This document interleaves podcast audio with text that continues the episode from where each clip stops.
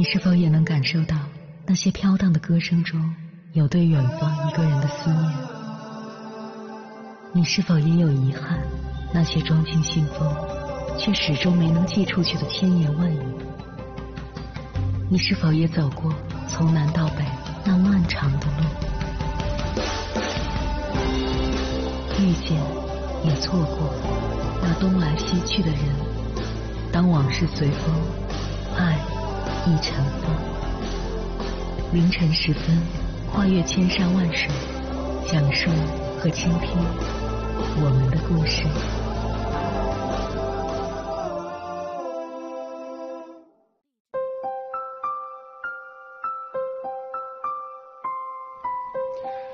欢迎回来，各位夜行者，这里是正在直播的中国交通广播心灵夜话栏目《千山万水只为你》。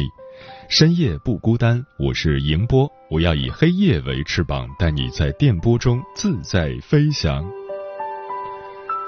这几年，不知道你有没有这样的体验：亲戚走的少了，春节拜年也少了，没有亲戚的联系方式，有些连名字都记不起来。办事儿不喜欢托关系和欠人情，什么都自己扛着。逢年过节，甚至连家都不想回。不同于老一辈对故土的留恋，现在越来越多的年轻人过年不回家，平时不联系，似乎已经断开了和家乡亲人们的连结。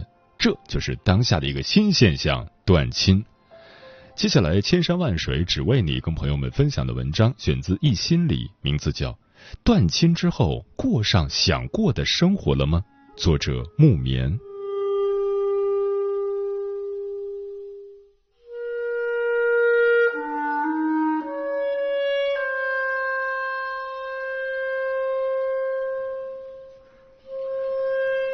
大城市混不下去，就回家托个关系，不可能。年轻人已经开始断亲了。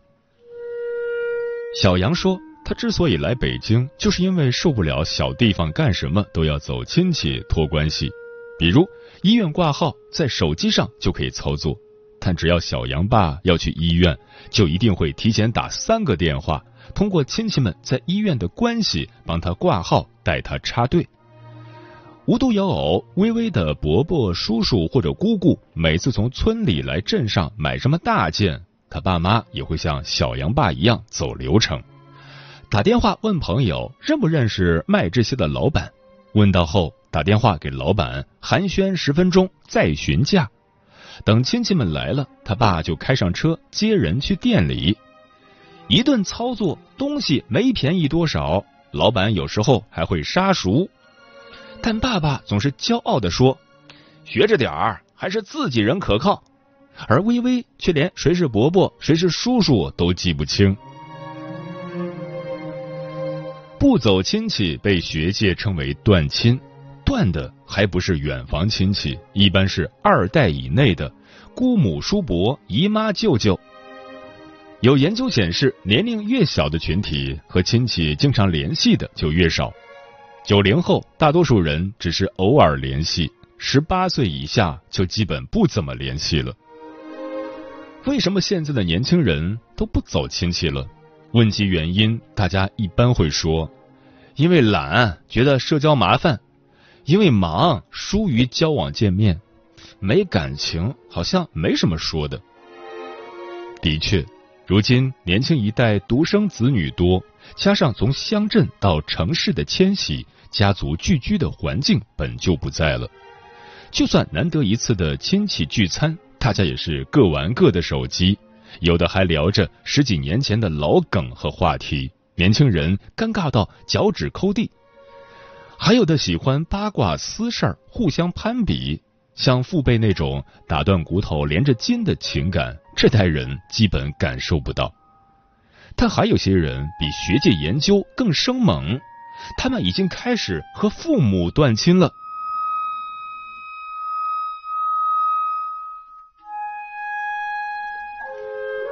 断亲之前，我一眼就能看到头的人生里，藏着看不到头的痛苦。你能想象一个女孩十八岁前都是寸头吗？亚楠就是，他很少提起原生家庭，只是说父母对他的要求很严格。有一回，我们喝酒聊天到很晚，七分醉了的他第一次聊起了妈妈。他不想要我的，他想要儿子。我永远都达不到他的标准，因为我不是个男的。你再这样，我就不要你了，赔钱玩意儿。这两句话我从小听到大。毕业后，亚楠入职了省会国企，在一个不太忙的岗位上，开启了一眼就能看得到头的人生。朝九晚五，读书写字，没什么大富贵，也没什么大风浪，但亚楠的痛苦看不到头。他的工资卡在妈妈手里，每个月都要等他发零花钱。想出门玩一趟，都像小时候一样事无巨细的汇报。他有过喜欢的人，但妈妈知道后骂他想男人想疯了。然而妈妈又同时给他安排了好几场相亲，都是大腹便便的土老板，还威胁他不去就断掉生活费。最近亚楠看《梦华录》。发了条朋友圈，把女儿卖给老头换十贯钱，女儿跑了还追着找过来，抱着女儿的腿要钱。这是葛招娣的亲妈还是我亲妈啊？莹莹面临的问题比亚楠更难，她有个小两岁的弟弟，为了让弟弟上私立高中，爸妈把莹莹的生活费减半，完全不顾她高三冲刺正需要营养。上大学后，除了第一次去学校的路费，一分钱都不给他。现在工作了，又你该攒钱给你弟买房子了。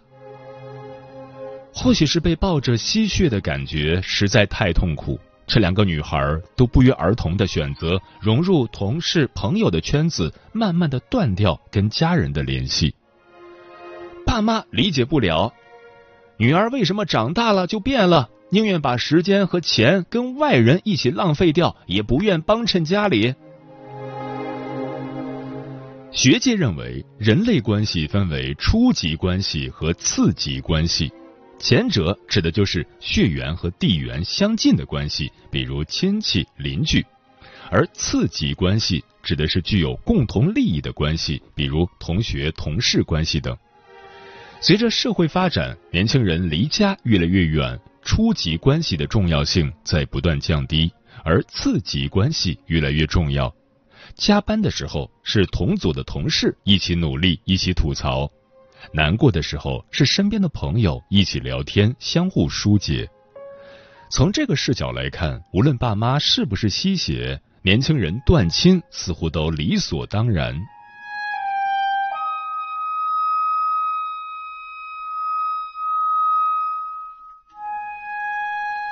断亲背后，所有的突如其来都是蓄谋已久。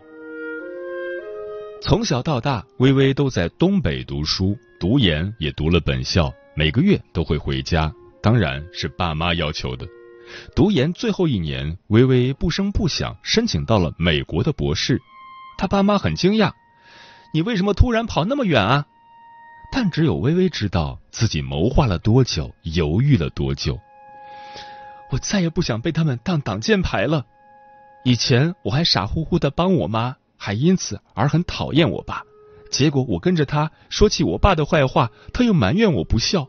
现在他们要是敢问，更喜欢爸爸还是妈妈？呵呵，我都不喜欢，行了吧？现在微微已经在加州结婚了，远离了他从小就不理解也不喜欢的走亲戚。这几年因为疫情，他顺理成章的三年没回国。平时除了打钱，也几乎不和爸妈联系。虽然一直让微微学会托关系，但他的父母其实连两个人的关系都处理不好。心理学家鲍恩认为，一个成熟的人应该有良好的自我分化水平。从人际关系层面来看，也就是能把握好亲密和独立的平衡。前者是来自他人的爱和支持，后者则是掌握自己的人生。微微爸妈的自我分化水平显然不足，所以他们拉上孩子，把原本夫妻关系中的问题变成三角关系，让三个人的情绪缠结在了一起。身处其中的孩子自然也很难自我分化。而在亚楠、莹莹家里，爸妈在金钱和心理上双重控制，让他们的分化之旅同样艰难。选择断亲，在报恩看来。就是在通过情绪阻断的方式来逃离情绪缠结的痛苦，完成自我的分化。断亲的年轻人们想：如果我拼尽全力还是没法独立自主，那这个家给的亲密，我干脆全都不要了。莹莹虽然没能像微微一样逃得那么远，但他也以疫情降薪为理由，坚决拒绝了爸妈的要钱。在拒接了十六通电话后，他拉黑了他们的号码。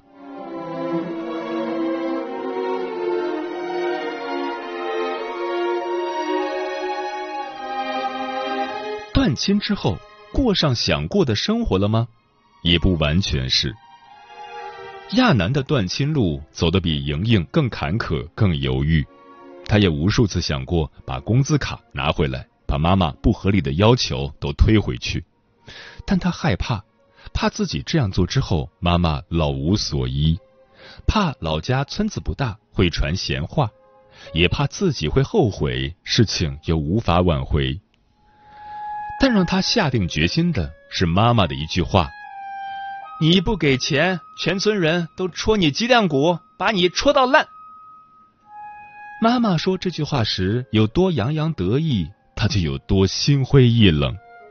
这本该是你帮我保护的软肋，现在却成了你的把柄。这通电话后，亚楠开始坦然摆烂了。那你们就说吧。他换了手机号，又挂失了原来的工资卡。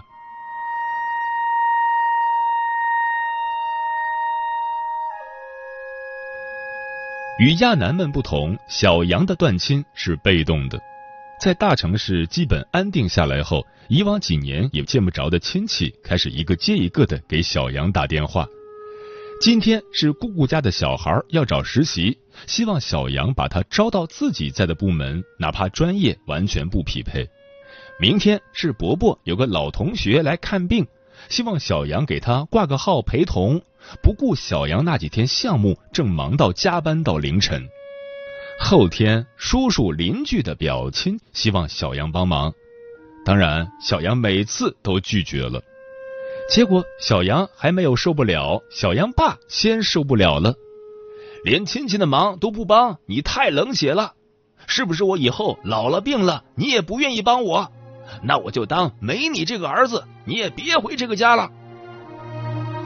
反正小杨爸气得不轻，不再联系。小杨则乐得轻松自在，不受打扰。至于亲戚怎么说，小杨觉得无所谓，毕竟自己本来也不会回老家去。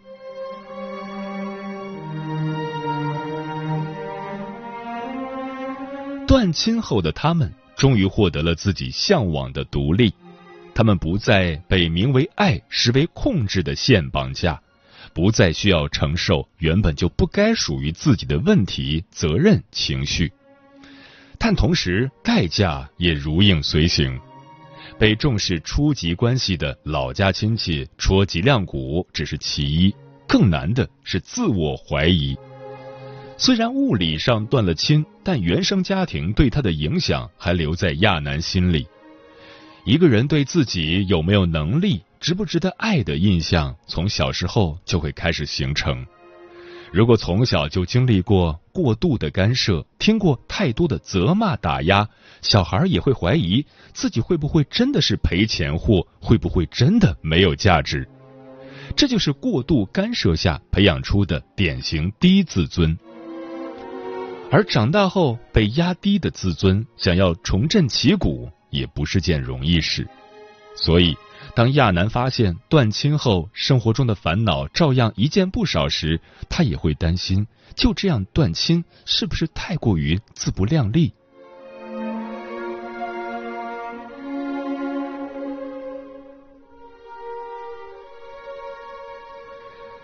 写这篇文章，并不是想评判断亲的对错，而是想让大家了解断亲背后的酸甜苦辣和断亲之后的喜忧参半。而假如你也在思考断亲，更重要的也许是你希望在这件事里寻求到什么意义。毕竟这一代的年轻人完成学业，进入城市，茫茫人海中不再有传统的束缚，也越来越少亲缘的支持。或许我们会面对和上一辈的拉扯和博弈，会听到很多不同的声音。但正如学者梁永安所说的，我们依然可以建立起新的价值观，用新的思维方式来接纳世界。接纳我们作为一个个体，在新时代的路上孤独前行。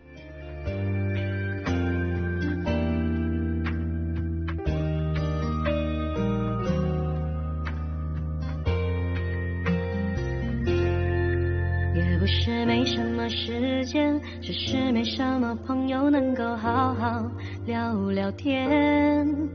朝九晚五和时间打成一片，哪还有时间顾及空白的感情线？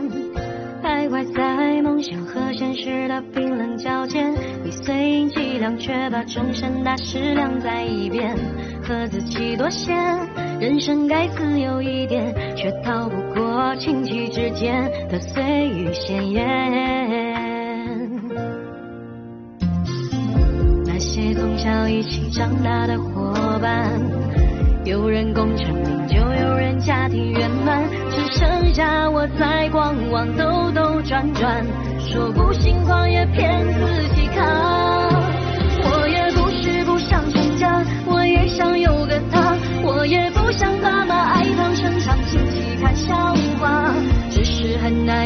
那个对的人了，怕是即使未到，再等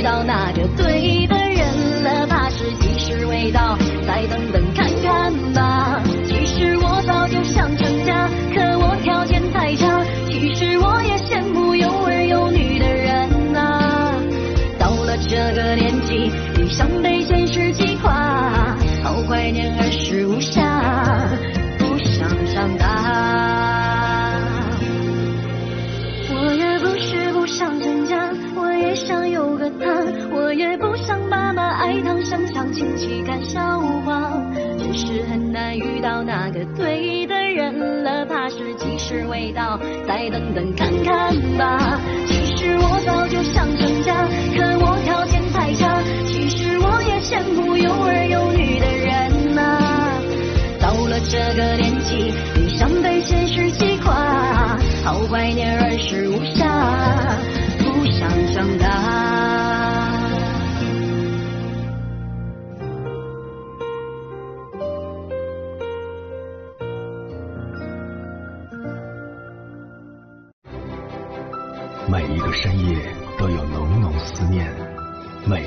春都有万水千山，千山万水只为你，千山万水只为你，正在路上。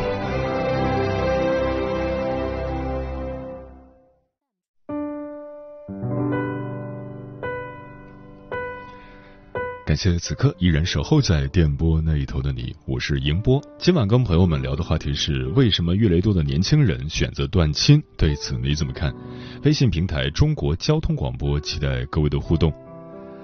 专吃彩球的鸟儿说：“老人常说远亲不如近邻，现在的大环境可能连邻居都不能照面。城市高楼林立，不像村里的小院大坝。大家因为工作生活圈子不同了，交流少了，互动少了，也就淡了。以前一个村子基本上都是一个姓氏，多多少少很亲切。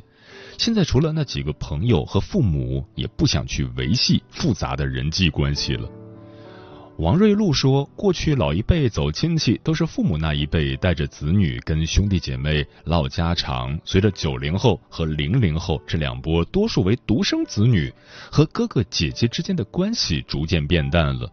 要是家里老人不在了，跟亲戚的关系也就彻底断了。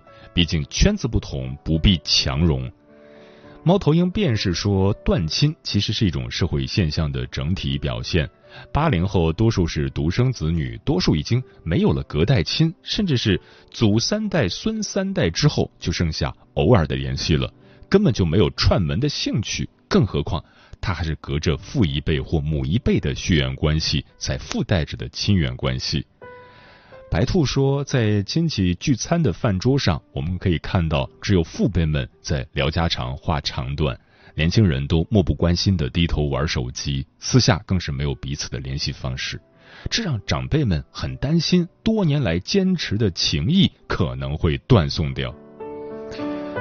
嗯，我们必须要承认，亲情不易。那些曾经饭桌上的尬问尬聊，看似越界的关心和交流，只是因为年轻人与亲戚们的生活很少有交集，彼此的共同话题变少了。长辈们也会逐渐意识到，年轻人生活的社会环境与过去大不一样了。两种不同文化发生的碰撞，总需要时间去消化和相互理解。因此，我更愿意认为，年轻人断亲只是他们心理上的一个适应变化期。选择断亲的年轻人，并不是冷漠的，相反，他们可能对情感有着更高的需求。慢慢的，等他们有了更多的人生阅历。会在合适的时机重新回归亲缘关系网络，并建立一种新型关系模式，比如互联网时代的相互点赞、发红包、语音聊天、视频聊天等等。年轻人亲情观的树立需要足够的时间去沉淀。其实，任何社会关系都是需要经营的，无论亲情还是爱情、友情，基于对所有社会关系公允处置的必要性。我们应该更加尊重年轻人的选择，相信他们在情感关系上的建设能力。时间过得很快，转眼就跟朋友们说再见了。感谢你收听本期的《千山万水只为你》，晚安，夜行者们。小姨家上发条的小青蛙，二姑妈织完毛衣。织棉袜，外婆说鸡蛋炒个像春芽儿，过日子钱要省着花。三表妹摘来鲜花染指甲。大表哥滚完铁环玩泥巴，舅舅说出趟远门更想家。看晚霞，明天该走了。当年的。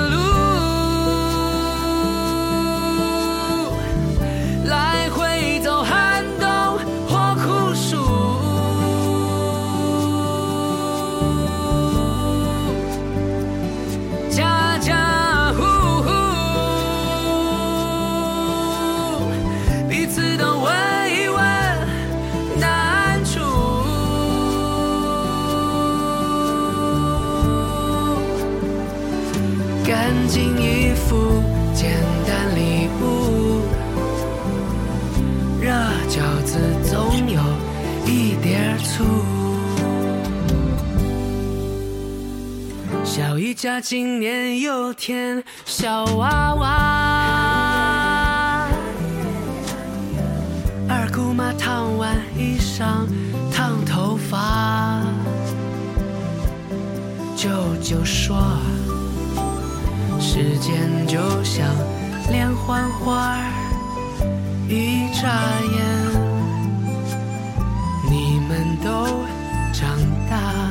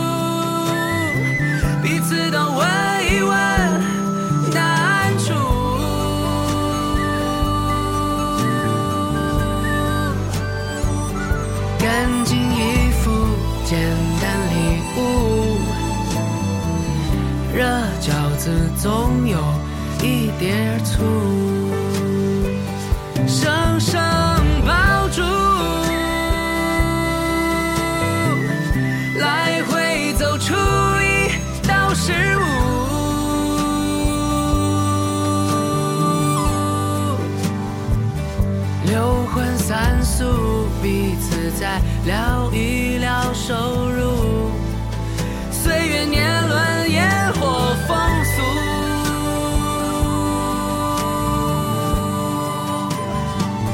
欢声和笑语很知足，我们还是一见如故。